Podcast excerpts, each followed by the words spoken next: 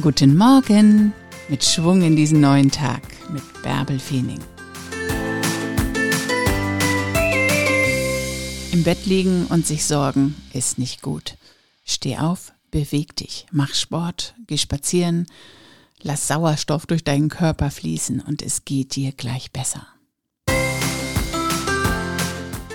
Hoch mit dir, ein neuer Tag liegt vor dir, mach was draus.